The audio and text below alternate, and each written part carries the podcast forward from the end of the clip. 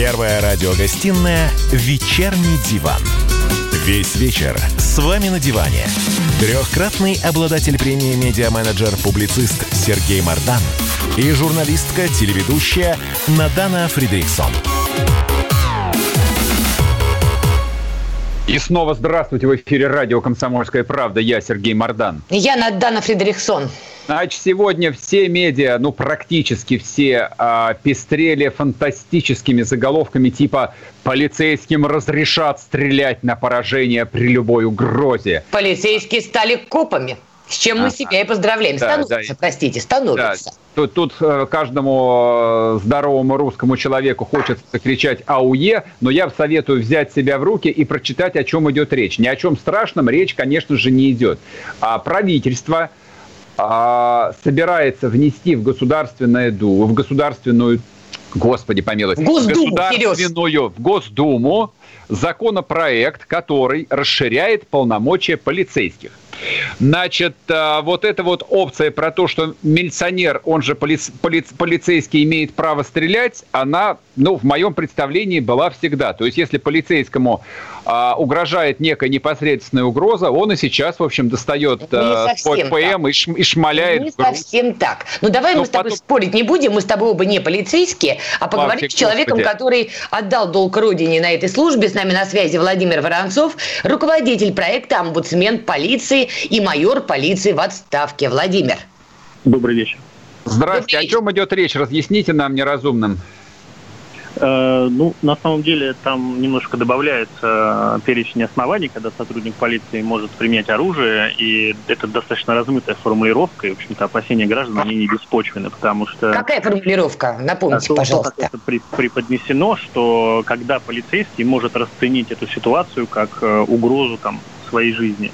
То есть его личные ощущения в данную единицу да, времени. Да. И вот чем лично мне не нравится эта редакция, что нет четкой правовой определенности, и все это уводит в категорию оценочных суждений, и как мне видится, что когда правоприменители будут на практике с этим сталкиваться, то здесь будет э, вполне уместна поговорка «закон, что дышло, куда повернул, туда и вышло». То есть в одной ситуации они будут считать, что вот у него имелись такие опасения, а в другой ситуации буду считать, что таких опасений не имелось. И здесь... Владимир, а... смотрите, я иногда почитываю ваш паблик и видела там видеозапись, где на турнике спортсмены во дворе, и у них спор с полицейским, и в ходе этого спора он достает пистолет и направляет их на гражданских, хотя у них в руках не было даже футбольного мячика. И, соответственно, у них дальше диалог продолжается. Не получится ли, что если этот законопроект примут, у нас будет как в Америке. Каждый день в московских и не только московских дворах будет кого-то хлопать полицейский. Ну, о чем и речь, что вместо того, чтобы прописывать, например, какие-то четкие алгоритмы, да, что, например, полицейский там, ну, допустим, как, как это в Америке, да, что он там, например, вправе потребовать там не выходить из машины, держать руки на виду, да, вместо того, чтобы вот четкие угу. какие-то ясные, понятные гражданам вещи прописать, а, они вот просто при, приводят такие э, вот эту категорию оценочных суждений и на основании чего Э, уполномачивают там следователя, прокурора, судью, который будет потом рассматривать этот спорный инцидент, а имелись ли у полицейского э, опасения или не имелись. И все мы помним события прошлого года, когда летом э, пластиковый стаканчик полетел в полицейского, и угу. вот вступившим в законную силу приговором суда а, полет этого стаканчика признан угрозой его э, жизни и здоровью. Соответственно, ну, такую можно, я, конечно, утрирую, но такую очень грубую аналогию привести, что э, полетел стаканчик, э, получи, пожалуйста, пулю в лоб. Ну, а почему вы утрируете? Собственно, так оно и есть. То есть, если последствием летящего стаканчика стали три года тюрьмы, вот, то при прочих равных а, полицейский мог достать табельное оружие и пристрелить этого демонстранта. Совершенно ну, как верно, бы вот просто, я просто, объясню, просто следуя я... логике суда и приговора вынесенного. Совершенно верно. Я объясню, почему я именно акцентирую на том, что я утрирую, потому что, например, противники сказанного мной, да, ну, какие-то э, сторонники там, э, этих изменений в закон, а они придут и скажут, что, например, в законе о полиции есть там другая норма, что сотрудник полиции обязан действовать там согласно сложившейся обстановке, что он а, должен стремиться uh-huh. к минимизации ущерба. Все это действительно есть. И вот опять же вопрос – стремился он, или обстановка все-таки ему позволяла. Это все уводит в плоскость вот этих оценочных суждений, где каждый случай он будет частный. И это Я не, не очень хорошо. Я предлагаю подключить к нашей беседе еще одного спикера. С нами на связи Михаил Пашкин, глава Московского межрегионального профсоюза полиции и Росгвардии. Михаил, здравствуйте. Михаил. Алло. Да, Михаил, скажите, вы поддерживаете законопроект, который расширяет права полицейских, в том числе по применению огнестрельного оружия? Ну, я поддерживаю, э, в принципе, там все нормально. По поводу оружия хочу сказать. Вот э, простую вещь. Во-первых, на демонстрациях, когда там стаканчиками пуляют, там оружия у сотрудников нет, только дубинки. Это так вот, для сведения. Вот Они это не более чем случайность. Оружие могло у них быть, и что? Пусть нет, он, он... нет. Как нет? мероприятия оружие не выдается, это я вам сразу говорю.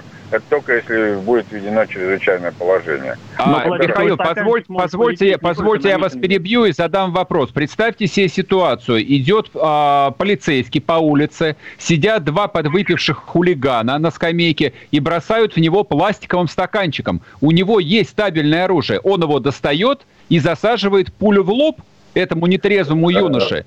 Он в своем значит, праве будет теперь? Э, э, значит, после, после этого сотрудника посадят, э, я вам сразу говорю. Здесь так а в чем разница между стаканчиком на демонстрации и стаканчиком вот на улице? По закону о полиции, существующему теперь, 23 статья, там сказано, что сотрудник имеет право применять оружие в случае, если жизни граждан и здоровью, и его жизни и здоровью угрожает опасность. Михаил, с вами не согласен, как я понимаю, Владимир Воронцов. Владимир. Ну, дело здесь не только в митингах. А, я не знаю, зачем Пашкин акцентирует на этом внимание. А, господин Мардан совершенно правильно привел ему, смоделировал ситуацию, что это может быть произойти не только на митинге, а в любой другой ситуации. И как раз-таки Пашкин уводит в ту плоскость, что а, полицейских вправе применять только когда есть угроза жизни, так мы и говорим, что вступившим в закон у нас, конечно, нет в стране прецедентного права, но тем не менее все равно суды ориентируются на судебную практику. И вот, пожалуйста, вступивший в законную силу приговор суда, который говорит, полетевший пластиковый стаканчик возле полицейского, даже не в него, это угроза его жизни и здоровью. Так, соответственно, Пашкин противоречит сам себе, что когда стаканчик летит рядом с полицейским, и это воспринимается а, как угроза жизни и здоровью, то закон в этой редакции наделяет его правом применить оружие, если он, исходя из внутренних убеждений, воспринимает это как угрозу. И это очень опасно. Михаил? Про, про внутренние убеждения, господин Воронцов, там ничего не сказано.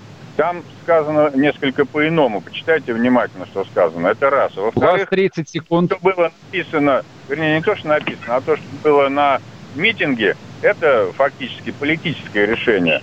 А политические решения, вот когда будет там э, человек распевать э, на скамейке, здесь политика и не пахнет. А когда у нас политика, там может быть все что угодно. Это тоже нужно понимать. И еще один момент. Э, для того, чтобы вот этот закон э, действовал по-нормальному, и профсоюз давным-давно это предлагает, чтобы у всех сотрудников полиции, как у гаишников, теперь Были камеры. Все, спасибо. Мы уходим на перерыв. Спасибо большое. Вернемся, не уходите.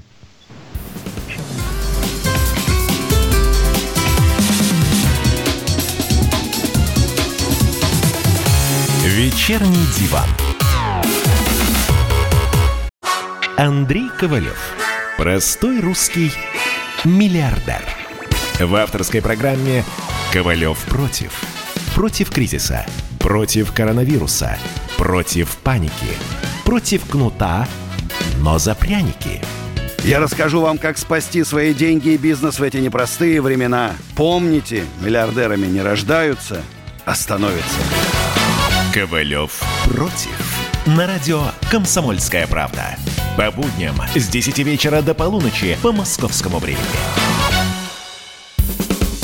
Первая радиогостинная «Вечерний диван».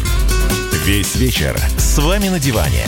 Трехкратный обладатель премии «Медиа-менеджер-публицист» Сергей Мардан и журналистка-телеведущая Надана Фридриксон. И снова здравствуйте. В эфире радио «Комсомольская правда». Я Сергей Мардан. Я Надана Фридрихсон. Мы, кстати, опять э, занимаемся здесь э, высокими технологиями и снова перешли на Zoom. Посмотрим, как это будет работать. А, значит, идет трансляция в Ютубе. Я вас прошу писать свои комментарии, что со звуком, что с изображением, вообще нравится, не нравится, а мы будем по ходу дела, в общем, с этим делом разбираться.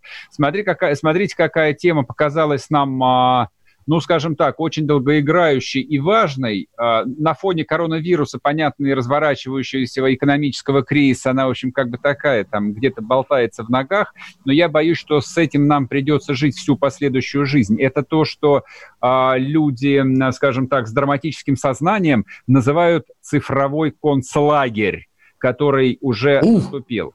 Значит, а что они называют концлагерем? Они называют вот всякие там электронные системы слежения за людьми, вот связанные там с режимом самоизоляции, автоматическое выписывание штрафов на автомобиле, привязывание транспортных карт, ну вот то, что в Москве называется тройка, а, там а, кон- конкретным людям, и, соответственно, можешь ты выйти, не можешь, там, если ты пенсионер, то тебя метро и не пропустят. Вот с чем мы, соответственно, имеем дело? Ведь понятно, что сейчас это вводится как мера вынужденная, но вот, э, направленная там на спасение наших жизней, вроде бы как. Ну и как все, вот все подобные миры, они принимаются с благими целями. А потом остается с тобой навсегда, и ты понимаешь, что это такие невидимые кандалы. Надана. Ну, что... как-то, я не знаю, по-моему, ты нагнетаешь. Хотя я изначально... Я Нет, я, извини, если мы с тобой вернемся к истокам, я изначально говорила, что COVID-19 и вся эта пандемия открывает окно Авертона. Ты со мной тогда спорил, говорил, нет, люди гибнут, все правильно. Сейчас, судя по всему, ты тоже меняешь лагерь. С другой стороны, с другой стороны, ребят, даже если это так, это то самое гнетущее будущее, которое постучалось к нам уже в окно и уже активно к нам лезет на кухню и, простите, уже в постель. Ничего, в принципе, сверх экстраординарного не происходит. Мы рано или поздно должны были к этому прийти. Цифровое общество. А вы чего хотели, когда использовали социальные сети в своих каких-то социальных или политических э, целях? Это был первый шаг. Сейчас идет второй шаг. Потом будет третий, десятый. Это не переломить.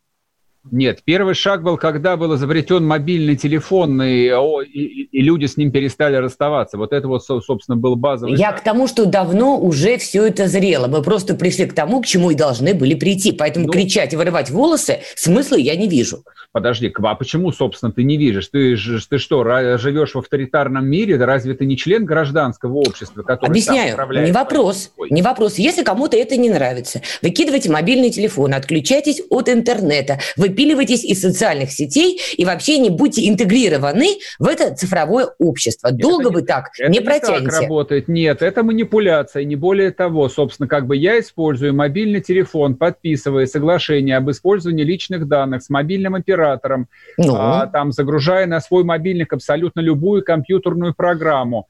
И, соответственно, вмешательство в мою личную жизнь, допустим, любой спецслужбы – без... Э, оно было очевидно, и оно Стоп, подразумевалось. Подожди, дай дослушаю. Без решения суда. Это абсолютно противозаконно. Это противозаконно. И любой э, там чиновник, неважно в погонах он или без, кто этим занимается – должен за это отвечать перед судом. Это первое. Но Хорошо. это как бы вещь очевидная, с этим на самом деле никто и не спорит. Вот тут нету прецедентов, когда там начинались скандалы, связанные с использованием личных данных. Ну, по крайней Здрасте, был в Америке. Я Сноуден разоблачил. Слушай, а Америка меня интересует, честно говоря, в Так это от них все идет, Сереж. Ты не нет, можешь их сейчас нет. выкинуть. Значит, Америка даже представить себе не может того, что мы имеем сегодня в Москве. В Америке нигде нету, там, ни в Нью-Йорке, ни в Лос-Анджелесе 20 тысяч камер слежения, которые есть в Москве. Ты давно Срав... был в Нью-Йорке? Не так давно. Там достаточное количество назад. камер. Там Я уж не знаю, будут они с нами мериться количеством, но там не, это тоже есть. Не могут. Единственная страна, с которой мы можем мериться вот в использовании этой технологии, это... Северная Корея это только Китайская Народная Республика. Вот где а, слежение за каждым гражданином, за каждым юридическим лицом возведено в абсолют. Вот там каждый прозрачен, там существуют социальные рейтинги, которые тебе присваивают. Если ты, в общем, причем там же буквально, если ты кого-то не того лайкнул, или твои комментарии слишком агрессивные – твой кредитный рейтинг автоматически понижается. Сережа, ты банковский не получишь. Ты знаешь, вот что я большой все. поклонник твоего творчества на Фейсбуке, и то, что ты иногда пишешь, я уж не буду цитировать то, что ты написал. Ты знаешь, что у любого волосы дыбом станут. А ну, как видишь, черный вороток за тобой не приехал, поэтому да не надо нагнетать и рассказывать, что мы идем китайским путем. Так не, ну мы действительно идем китайским путем. Не, Сереж, иначе ты бы сейчас тут не сидел, а сидел бы в другом месте. Ладно, давай мы с тобой спор пока остановим установим. И подсоединим к нашей беседе по Зуму Александра Конова, члена Ассоциации футур, футурологов. Здравствуйте. Добрый день. Добрый вечер. Здравствуйте, Александр. Как вы думаете, к чему мы идем? Вот это вот информационное общество будущего, это концлагерь или это пионерский лагерь? Или это счастье и свобода? Э, я надеюсь, что это более безопасное общество будет просто. То есть мы будем лучше и глубже думать об угрозах и рисках, и не будем столь манипулируемы. Когда нам какую-нибудь одну угрозу начинают раздувать, э, вот, и все остальные угрозы при этом уходят в тень. И в результате мы получаем катастрофу из тех угроз, которые были в тени. А это у нас, к сожалению, недостаток всей нашей цивилизации. Александр, я прошу прощения, но да. именно, именно цифровое общество, социальные сети, электронные медиа и способствуют раздуванию конкретной истерии, проблемы или вопроса. Нет, э, наоборот. Вот как раз социальные сети, они позволяют хоть как-то, наконец, оппонировать этим э, отдельным разрушительным э, фобиям, которые раздуваются. Да, Можете привести отдель... пример? Э, пример, да ради бога, э, пожалуйста, значит, э, ну, если бы, если бы, вот в эпоху, вот просто предыдущую передачу я вспоминаю, я слушал вашу передачу со, со Станкевичем. Вот если бы Это очень приятно. 90-х годов был интернет, то Советский Союз бы не разрушили, потому что тем разрушительным идеям, которые шли через э, СМИ, когда там Александр, перестаньте манипулировать. Приведите мне пример, когда сегодня социальные медиа, они идут в противоречие с какой-то доктриной, которая идет из федеральных каналов и создает баланс. Да нет, пожалуйста, с, э, э, сегодня, пожалуйста, вон возьмите «Эхо Москвы». Как она оппонирует, вообще говоря, власти. А вот кто оппонирует «Эхо Москвы» – это большой вопрос, потому что э, там столько глупостей говорится – вот. А на самом деле вот таких вот каналов на YouTube, которые распространяют, э, значит, всякие вот антицивилизационный и антипрогрессивский бред, вот, то э, вообще говоря, нужна специальная программа по оппонированию. Я вообще много об этом писал, что это надо профессиональную систему создать оппонирование разрушительным идеям. Вот. И вот эта вот э, идея о, так сказать, концлагере, цифровом концлагере, вот э, э, я понимаю, что это как модель угроз надо рассматривать и оппонировать этим идеям, дать свободу возможности оппонированием вот этим разрушительным идеям, антицивилизационным идеям. А пока вот этого э, не создается, то э, у нас и будет, э, что многие просто заражаются вот такими разрушительными антицивилизационными Так они из цифрового общества этим и заражаются. Вот. Ну, поэтому, э, вообще говоря, в обществе должна быть достаточно большая глубина оппонирования, когда оппонирование не должно заканчиваться на том, что кто-то оппонирует действиям власти и начинает раздувать там, э, значит, э, какие-то компании, какие-то, значит, ну, короче, какой-то отдельный, какие-то отдельные угрозы. А нужно дать возможность, чтобы можно было оппонировать и тем, кто оппонирует власти. Вот. И глубина оппонирования должна быть любой, произвольной. Это должно обеспечиваться. К сожалению, вот это не обеспечивается. Я, вот. честно говоря, по-моему, вы сейчас э, зомбировали нас э, словом оппонировать, обопонировать, отопонировать, и вот э, во всех его вариациях. Я вообще ничего не понял, честно говоря. У меня вопрос был абсолютно прикладной. 20 тысяч камер на улице Москвы – это благо или зло? А если их будет 120 тысяч камер, это благо или зло? Скажите по-простому. Нет, вы знаете, вот вы сказали, что это только Китай может с нами соперничать. Нет, возьмите Великобританию, а, так сказать, авангард а, либерального общества. Она ведь тоже напичкана а, камерами. Вопрос, как они используются. Вот в Китае как они, используют... Для... Как они используются? Как они используются? Вот в Китае их используют для того, чтобы внедрять новые прогрессивные технологии, э, значит, э, предупреждения распространения коронавируса. Вот. Они используются для того, чтобы Э, определять человека, какую он опасность может представлять в связи с тем, что он как-то контактировал или был в, близ, в близкой связи с э, тем, кто был заражен. Вот, и там потом желтый цвет у него, э, а, значит, желтый, красный или зеленый. Зеленый, значит, человек никогда не был в таком контакте. Это понятно, желтый, понятно, понятно, да. Александр, я понял. Хорошо, вот, спасибо. И не надо спасибо. с тем, карантине. Александр, понимаете? спасибо. Я, спасибо, мы поняли. А, значит, Александр Кононов, член Ассоциации футурологов. А, Говори за себя, я ничего не поняла, ну хорошо. Я, я поэтому и подчеркнул, что это член Ассоциации футурологов. Я тоже ничего не понял, но я сразу вспомнил фильм Вуди Аллена «Проклятие нефритового скорпиона», где а, герои говорили... А, Господи, что же там было-то? Мадагаскар, и он впадал а, в такую а, гипнотическую кому, а потом а, Константинополь, и он из этой комы ходил. Вот это вот то, чем занимаются, видимо, футурологи. Или мы с тобой просто не понимаем, потому камеры, что не можем понять. Камеры, зло. Мы с цифровым концлагерем будем бороться. Не Сказал Мардан через камеру.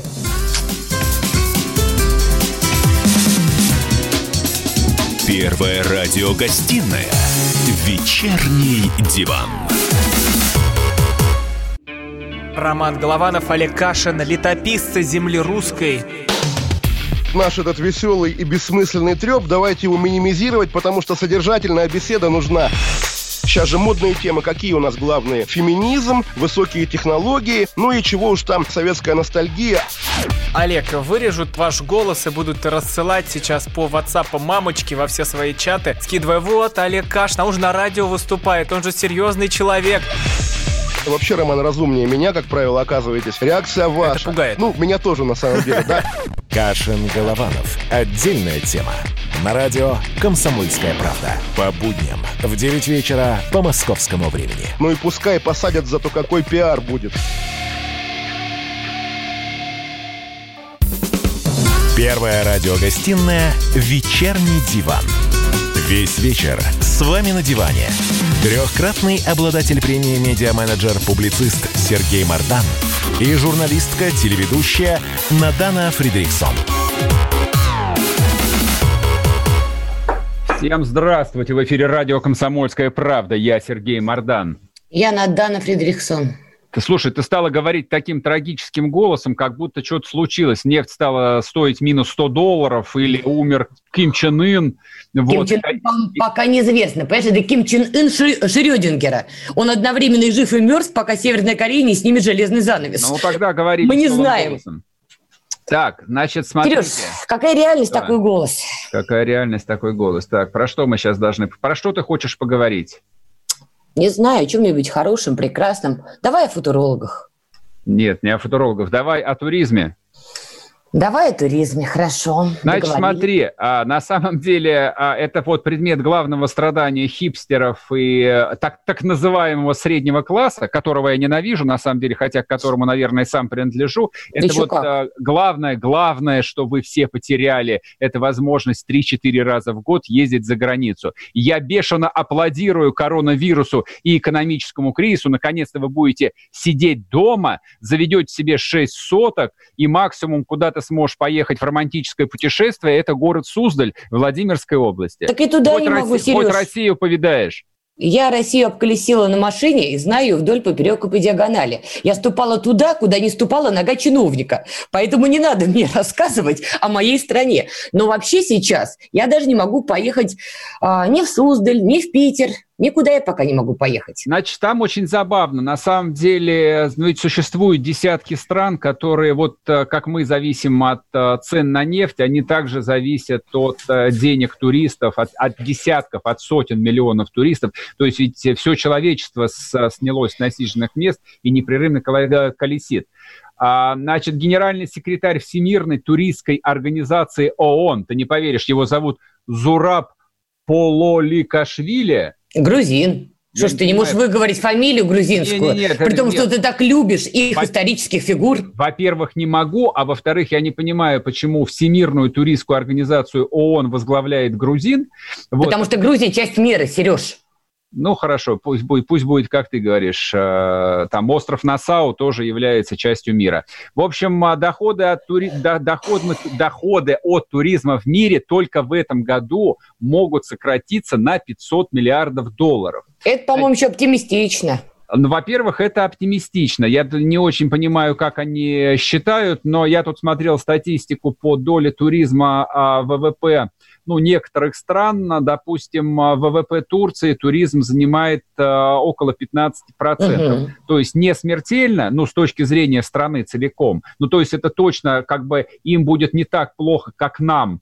От падения цен до 17 долларов за баррель, то есть нам будет хуже, просто вот чтобы мы особо не радовались. Ну, ты плохо знаешь, что происходит в Турецкой Республике, поэтому так и говоришь. Я про экономику. Сейчас там ситуация хуже, и экономическая, и социальная, и политическая. Я понимаю, что тебе хочется рассказать про Турцию, оставь это на Не, потом. я просто знаю, Сереж, я сейчас, ты, я ты сейчас, подмениваешь я, факты. Я сейчас про экономику говорю. Но если, ну, допустим, Тогда не э, территории, а, примыкающие к Средиземному морю, ну вот любимые там вами всякую Анталию и прочий а, а, Бодрум и все прочее, где я не был ни разу, там, тури, там доля туризма в местном ВВП занимает 90%. И понятно, что для этих территорий это полная катастрофа. То есть это катастрофа, сопоставимая с тем, а, вот, которая грозит, допустим, в этом году Крыму. Наш, нашему Крыму. Крым же наш. То есть теперь это наш головняк, не украинский. А, Почему есть... только Крым? Почему ты Сочи исключил? Тоже вроде Сочи. как претендовал быть туристическим кластером. Да, и Сочи, и Абхазия. И Северный Кавказ. Ну, то есть есть некоторое количество территорий. Не, но северный, наш Северный Кавказ, он не в такой степени страдает. А, то есть, ну, Со, Сочи, наверное, да, а Крым, а, там же нет никакой другой промышленности. То есть крупные предприятия, которые там а, работали, ну, типа Титана, они остановлены а, были с началом украинской блокады. Вот, соответственно, люди живут от сезона до сезона. И в этом году, очевидно, уже сезона не будет. И ну, вот как, как они-то будут жить? Ну, а виноделие?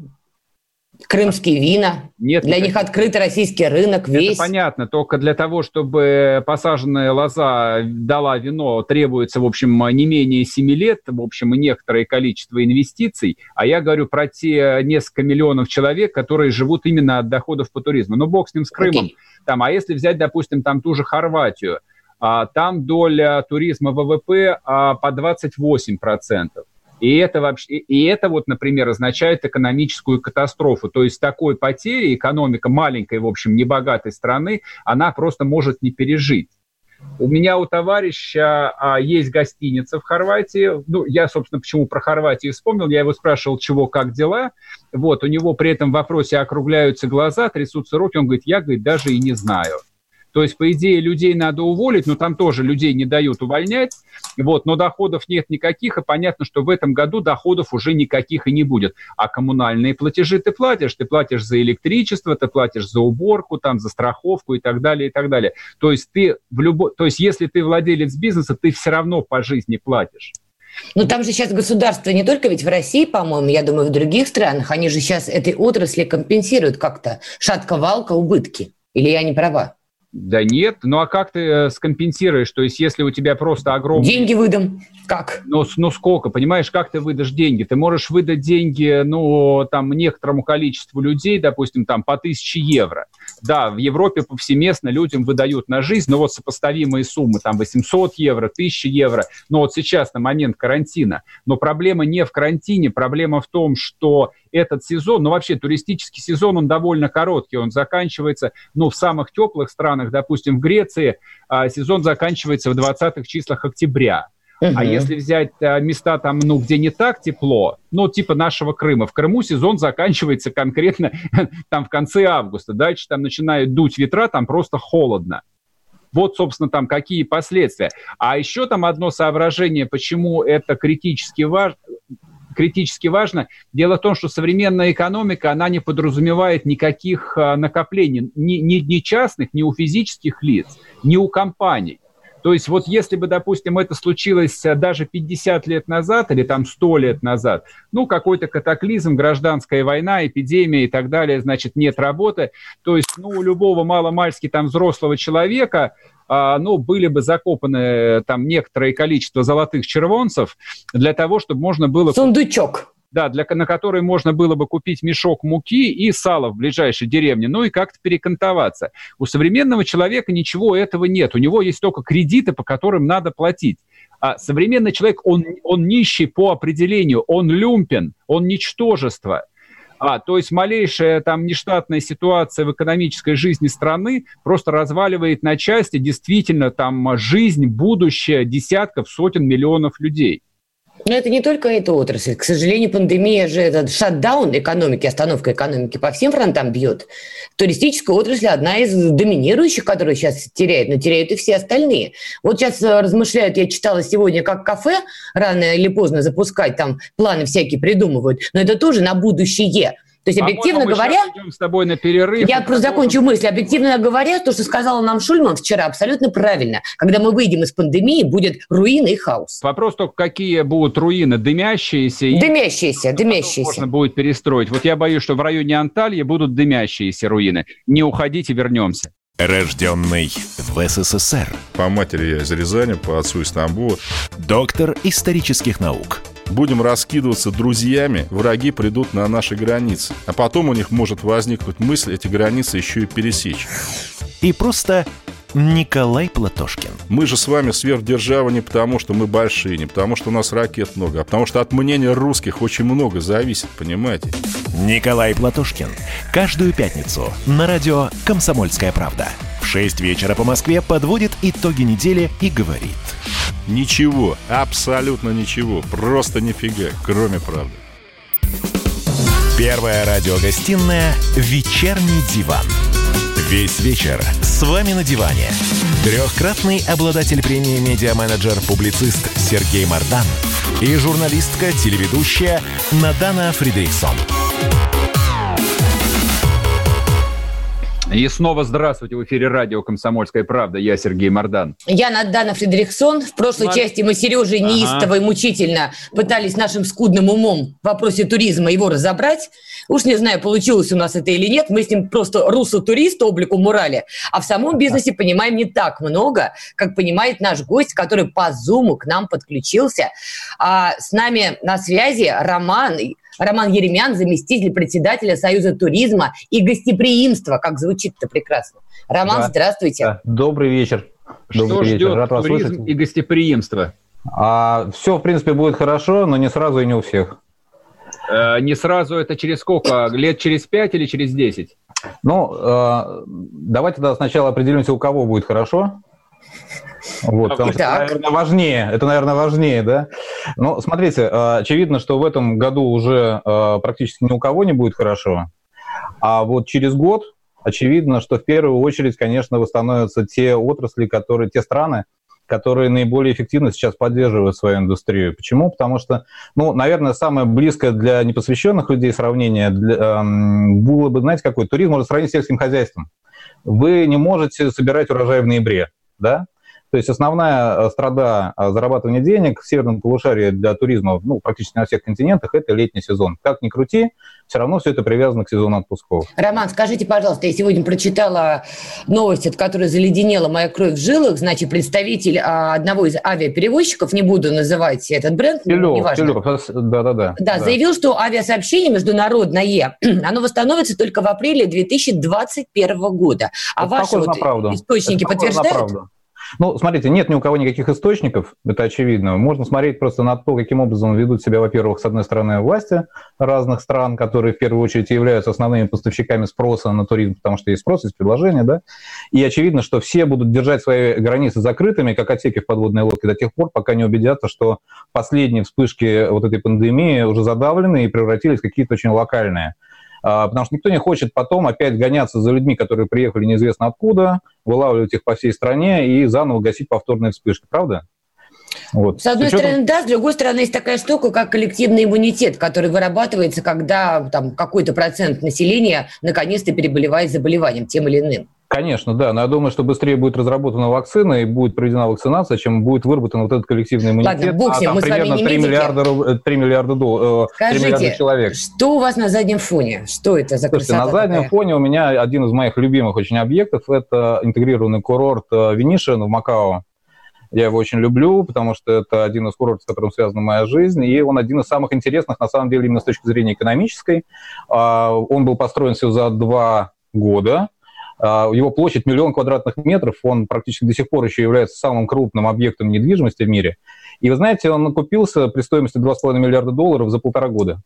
А зачем вы вышли с этим фоном? Вы какой сигнал нам шлете? А, сигнал нам э, мы вам шлем такой. Мы должны развивать наш туризм таким образом, чтобы наконец отвязаться от тех форматов, которые мы унаследовали от Советского Союза, еще там даже от революционной индустрии, Потому что до тех пор, пока мы этого не сделаем, у нас, в общем, туризм, к сожалению, будет убыточным для национальной экономики. В смысле, Я построить везде казино надо? Ну, зачем везде? Кстати, везде... отличная идея.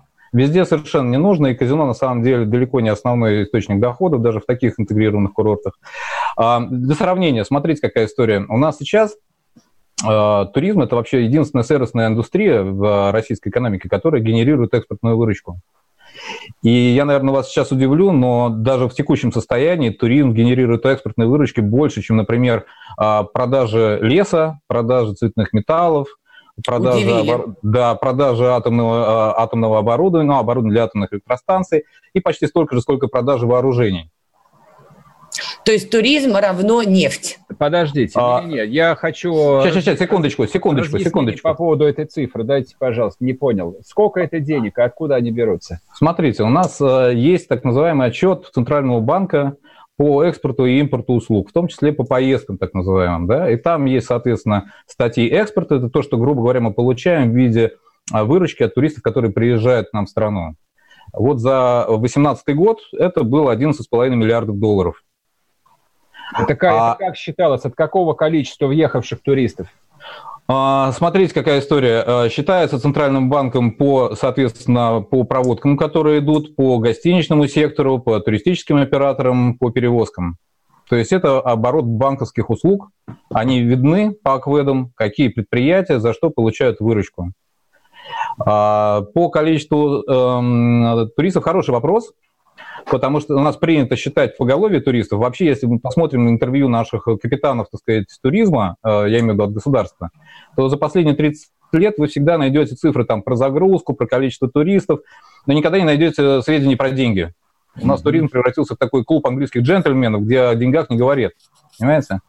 Вот. А на самом деле это очень важный вопрос, потому что я вот сейчас перейду, конечно, к вашему вопросу по поводу количества туристов, но сначала еще одна цифра.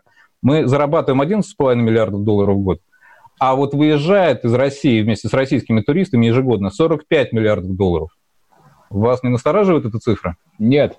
Это примерно бюджет Сочинской Олимпиады весь со всеми... Понятно. Да не, я закрыл бы границы бы и, в общем, решил бы... Система Ниппель, да-да-да, система Ниппель. Всех пускает, никого не выпускает. Нечего шастать, нечего шастать. Можно уточняющий вопрос. А когда да. людям в погонах секретками, не только секретками, запретили выезжать за бугор, дабы не продать секреты Родины, и рекомендуют им ездить в да, Крым, да, Сочи да, и так да, далее, да, да, да, туристическая отрасль сказала «Yes, ну наконец-то!» Это Вы сильно знаете, помогло? Вы знаете, я бы сказал так, это помогло туристической отрасли не отдать концы на месте потому что иначе... Ну, это объективный Скажем факт. спасибо служилым людям. Так. Да, это объективный, к сожалению, медицинский факт. А, в текущих условиях регулирования туризма в России мы просто математически не конкурентоспособны за зарубежными туристическими центрами. То есть, если мы попытаемся, например, вот завтра построить что-то конкурент, ну, там, похожее на то, что существует, строится в Турции, в Дубае, там, а, в Греции, да, эта штука будет сразу математически просто убыточная, причем глубоко убыточная. Я прошу прощения, я понимаю, что, наверное, мечта любого человека, занимающегося туризмом, чтобы все стали в погонах и всем запретили выезжать, нет, но почему? Нет, почему нет. мы не можем быть конкурентны? Извините, я задам вопрос. Вот я приезжаю там, условно, на турецкие берега, там все не очень дорого, там хорошее качество обслуживания и так далее, и так далее. Очень я приезжаю ответ. в Крым, а с меня требуют столько, как будто я приехала покупать казино в Лас-Вегасе. Да, да, совершенно верно, вы, вы совершенно правы. Вот этот сакраментальный вопрос, почему за те же деньги все так плохо, да? А то и дороже, понимаете? А то и дороже, да. Вот смотрите, вы когда приезжаете в более-менее там отель хотя бы ну, там, от 100 номеров, вы должны понимать, что в этой цене сидит примерно 60% это налоги. Ну так, может быть, надо как-то налоги снизить? Секундочку, да? еще 20% – это стоимость денег по обслуживанию кредита, которые были привлечены для его строительства или реновации. А теперь для сравнения. Вот берем Дубай. 20 лет там не было налогов вообще никаких, только в прошлом году там с трудом после длительных размышлений ввели 5% НДС, и то только для тех объектов, которые уже построены. Угу. Для, нового, для новых инвестиций налогов как не было, так и нет. В Турции НДС для новой туристической инфраструктуры 6%, ЕСН 6%, понимаете? И кредиты они берут там по 2% в лирах, которые обесцениваются с каждым годом, понимаете? Суммарно на 15% она обесценилась. А почему да. у нас-то этот опыт не могут перенять? Ведь так все казалось бы очевидно. А потому что никто не смотрел на цифры никогда. Вот э, в свое время, когда где-то примерно полгода назад мы начали дискуссию с нашим Министерством экономического развития и продемонстрировали отчеты Центрального банка, о том, сколько вылетает денег из страны благодаря такому регулированию, вы знаете, это произвело эффект разорвавшейся бомбы. А именно? А именно ничего себе, вот это да. Всем запретить выезжать. Я просто боюсь, что логика это не будет такой. работать. Э, понимаете, это не будет работать. Всем запретить выезжать. Выгоднее, на самом деле, просто создать такие условия, когда ты конкурентоспособен, и не только твои же граждане готовы у тебя тратить деньги, оставлять их в экономике, но еще и иностранцы готовы приезжать и тратить деньги. И вот здесь очень любопытный момент, на самом деле. Все же у нас постоянно слышат о том, что надо стимулировать туризм из Китая, правда? Это вот такое, ну, притча в языцах за последние уже годы. Уже перестали уже говорить нет, после ковида. Да, да, да, да, да. Уже наконец разобрались, что на самом деле не все так здорово. Ну вот смотрите, какая история. У нас ввели э, с этого года электронные визы. Помните, наверное, слышали эту историю. Mm-hmm. Наконец-то после э, всех вот этих споров с МИДом, с ФСБ ввели электронные визы. Ладно, бог с ним, они там всего за 30 дней можно подать заявку на электронную визу, когда у всех уже давно планы на отпуск э, сформированы. У нас с Китаем есть даже безвизовый обмен на небольшие группы, там от пяти человек. Так вот, смотрите, у нас э, в прошлом году 2,5 миллиона китайцев привезли 800 миллионов долларов. Ну, казалось бы, большие деньги, да? Большие деньги, много. Это почти 10 э, процентов от стран, выручки от стран дальнего зарубежья. Смотрим Соединенные Штаты и Англию. Полмиллиона человек привезли 850 миллионов долларов, несмотря на все визовые ограничения. Так возникает вопрос, кому в первую очередь необходимо обеспечивать максимальная, так сказать, льготная возможность приехать, приехать сюда и потратить деньги. Я уж не говорю о том, что, конечно, культурный код и совпадение там культурных традиций у русских... Вы сейчас аккуратнее, вы сейчас пошли по лезвию 282. Да, с культурным кодом вашим. 282, Почему? это так оно и есть, да. Плюющиеся и блюющие китайцы в диком количестве, засравшие весь Петербург, сто лет они здесь нужны. То есть Но, для вас тоже, Сереж, звучит знаете, так, как будто они люди второго сорта, а это неправильно. Оно есть, конечно. Это Кре... не так. Так сюда крестьян привозили по линии профсоюзов китайских. Сергей Сережа, совершенно они прав. тоже люди. Сергей совершенно прав. Знаете, но есть еще один любопытный момент. Китай очень большой, и он очень разный. Там огромное количество людей, а, которые ведут себя точно так же, как и мы. Просто они сюда не едут, они едут в другие места. Так, сейчас я вас прерву, потому что мы уйдем на перерыв, а вы сидите и слушайте дальше. Давным-давно в далекой-далекой галактике. Я просыпаюсь. Ein, zwei, полицай Крошка моя, я по тебе скучаю. И Сережа тоже. Мы с первого класса вместе. Тетя Ася приехала! Небе тучи, а тучи. А также шумелки, пыхтелки и сопелки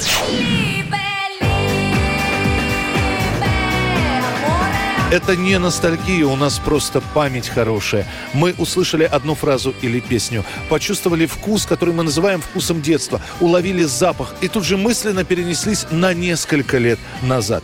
По выходным я, Михаил Антонов, на радио «Комсомольская правда» вспоминаю вместе с вами, как это было в программе «Дежавю» в 11 часов вечера по Москве каждую субботу и каждое воскресенье.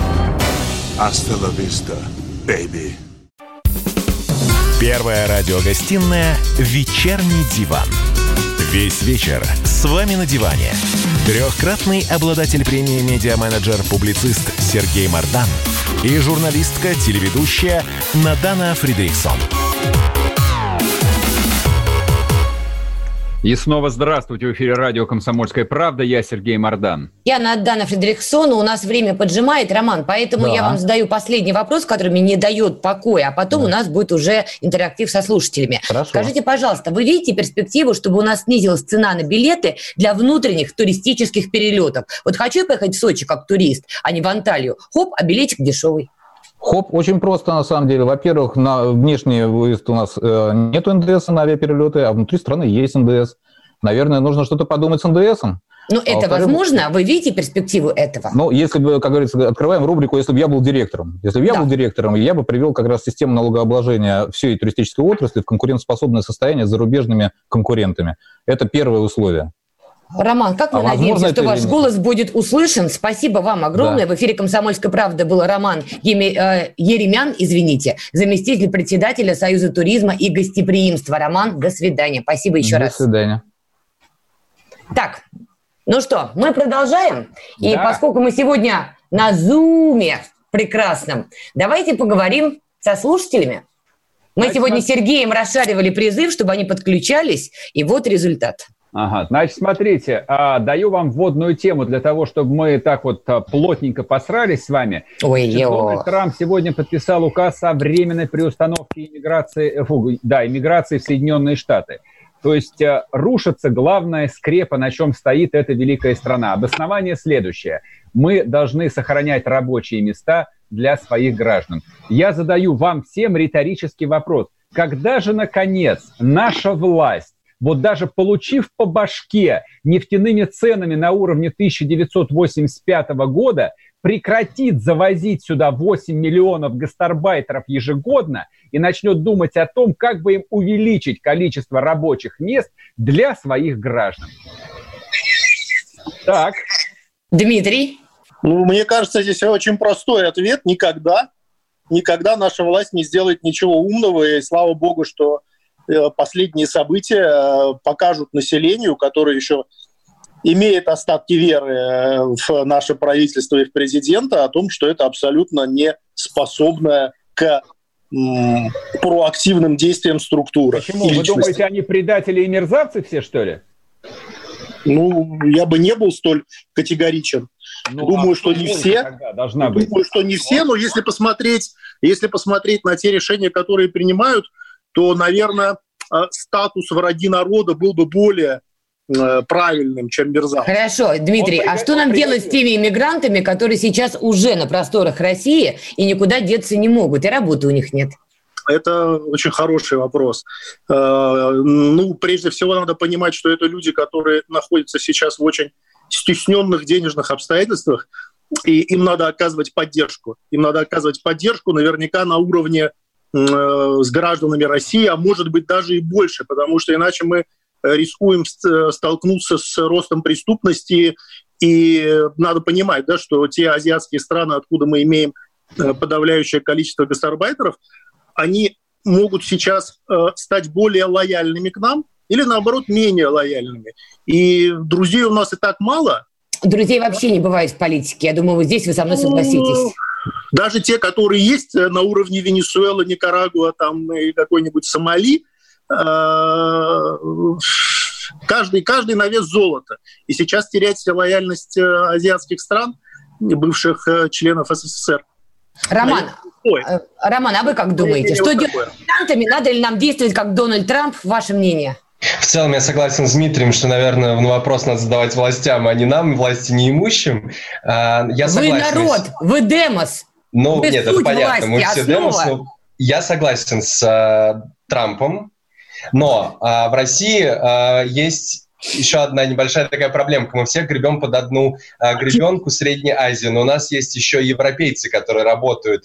А, Кто, украинцы? С, с высшим образованием, которые тоже могут, хотя у них, конечно, договоры, контракты и так далее, но сейчас они тоже могут остаться не у дела, а это как раз обратная утечка. Роман, справедливости ради, украинцы, получив безвиз с Евросоюзом до пандемической истерии, махнули все туда, в Польшу, Германию и так далее. Я лично там встречала просто огромными стаями. Сюда они особо уже не стремятся. Нет, я с вами полностью согласен. Все-таки основная масса это Средняя Азия. Я думаю, что э, сейчас, когда уже невозможно будет скрывать, мы уже не могут скрывать преступления, которые совершают эти мигранты, потому что им действительно не на что есть. И, Но а, никто не скрывает. Никто не скрывает, Роман, не нагнетайте, не скрывают. Нет, нет, в смысле уже невозможно скрывать. И говорят, уже волна пошла, она будет увеличиваться. И когда это уже станет до невозможности, уже э, мы вернемся в 90-е, конечно, власть на это обратит внимание. Я в это верю. Может быть, я наивен, но решать проблему эту будут. Юля, а как вы но... думаете? Я... Сергей сказал, что это риторический вопрос, а на него можно не отвечать, я никак не думаю. А вот что делать с мигрантами, которые сейчас на просторах России, это не риторический вопрос. Вы, как гражданка России, как думаете, что с ними надо делать? Мне кажется, что я сама становлюсь уже, скоро стану в, в статусе иммигранта, потому что я, э, такое вам, такая ответочка, я человек э, без московской прописки, но который живу 11 лет в Москве, 4 года получая открытки с днем рождения э, с подписью мэра на электронную почту. Вроде как считаюсь москвичкой, а вроде как не москвичка. И я ИПшник, который не имею права встать здесь же на биржу труда и получить хоть какую-либо копеечку. Я вынуждена поехать в Башкирию, там встать на, на учет, но я не имею права, потому что я ИПшник. Поэтому Вы серьезно? Тоже... Я не понял. То есть я вам серьезно а, говорю. Институт прописки на самом деле жив и действует? Ну, конечно, да. Да, я общалась с юристами на эту тему. Образом. Я вам серьезно отвечаю. Я, э, я не могу встать на, на биржу труда в городе Москва, потому что я прописана в регионе Республика Башкортостан. А, и поэтому я должна поехать в Башкирию, и это даже не Уфа, а Ургазинский район, стать там на, на учет. Но, внимание, я как ИПшник и человек, который плачу налоги, не могу встать на учет, потому что я ИПшник. И я осталась в меньшинстве этих ИПшников, я не занимаюсь туристической индустрией. Вам действительно это интересно? Да. Еще Ну, одновременно, да. А то я сижу со своим риторическим вопросом, который лежит у меня в голове уже больше трех недель. Я вам серьезно говорю, что мы э, остались э, в меньшинстве, а, я, ну, как бы узкий, узкой специальности, которая не попала в реестр помощи, и вот э, мне сегодня надо оплачивать один кредит, и я не знаю, что мне делать. Какой кошмар. Слушайте, а я очень надеюсь, что эфир радио «Комсомольская правда» дойдет хотя бы до нашей мэрии, потому что то, что вы описываете, это какой-то лютый сюр. Такой себе даже представить невозможно. Ну, как, как, что значит сюр? Мне нужно вот подругу вернуть из, э, э, боже мой, я забыла уже, из Мексики. Она сейчас возвращается экстренно в Россию, потому что у нее мама в тяжелом положении, и она будет ехать через Минск. Из Минска она поедет на машине, встречает Смоленск, а из Смоленска она а, едет э, поездом, и она попросила меня связаться с горячей линией и узнать, как должна ли она в Смоленске просидеть эти две недели карантина или по месту жительства, по прописке, это город Видный. И получается, что я звоню на горячую линию Роспотребнадзора, и они говорят, звоните в мэрию Смоленска или смотрите на сайте. Мы не знаем, какая у них там ситуация. Понятно. Дурдом, ну, как, дурдом. Ну, вот понимаете, вот, ну, о, о, о, каких, о каких мигрантах мы говорим, если мы должны, наверное, я сейчас... Э, не хочу э, ни, никого обидеть и не нарушить ни чьи-либо права, но я сейчас просто призываю общественность хоть как-то обратиться и к нам, потому что о нас, э, ну, давайте не будем превращать Россию в страны Франции, Германии, где интересы мигрантов э, вызывают больше внимания среди э, правительства, чем нас чем Согласна. наш интерес. Максим, как вы думаете, вот история Юли, вы ее призыв поддерживаете? Э, про мигрантов, да? И Получается. про мигрантов, и что для нашей страны на первом месте должны быть интересы россиян, а не мигрантов. Ну вот я могу вам сказать так, что в принципе э, раньше было, когда было СССР, Э, все жили, в принципе, долго и счастливо, да, и не было разницы между мигрантами, и вообще такого понятия, как мигранты, не было. Да. Вот я просто расскажу, могу сказать про Таджикистан, который вот мигранты там, да, сейчас э, большинство мигрантов все равно с Таджикистана, с Узбекистана, да, вот у меня жена э, пару лет назад ездила отдыхать в Таджикистан, да, и вот, э, что характерно, Э, все э, там, э, все старые люди, ну, 50 плюс, можно так сказать, да, они разговаривают на русском языке очень чисто. Там Советские люди. Горах, даже в горах были, да, на русском языке их встречают, там такой седовласый 80-летний старик, он разговаривает на чистейшем русском языке, могут позавидовать наши даже дети, которые учатся там русскому языку.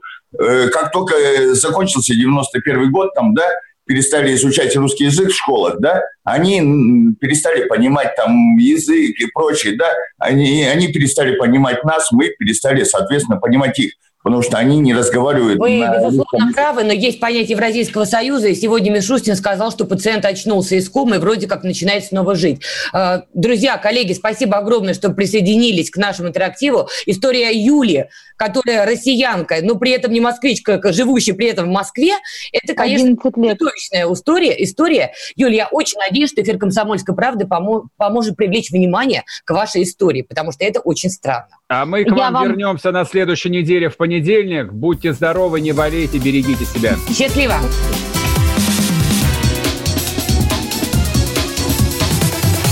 Вечерний диван.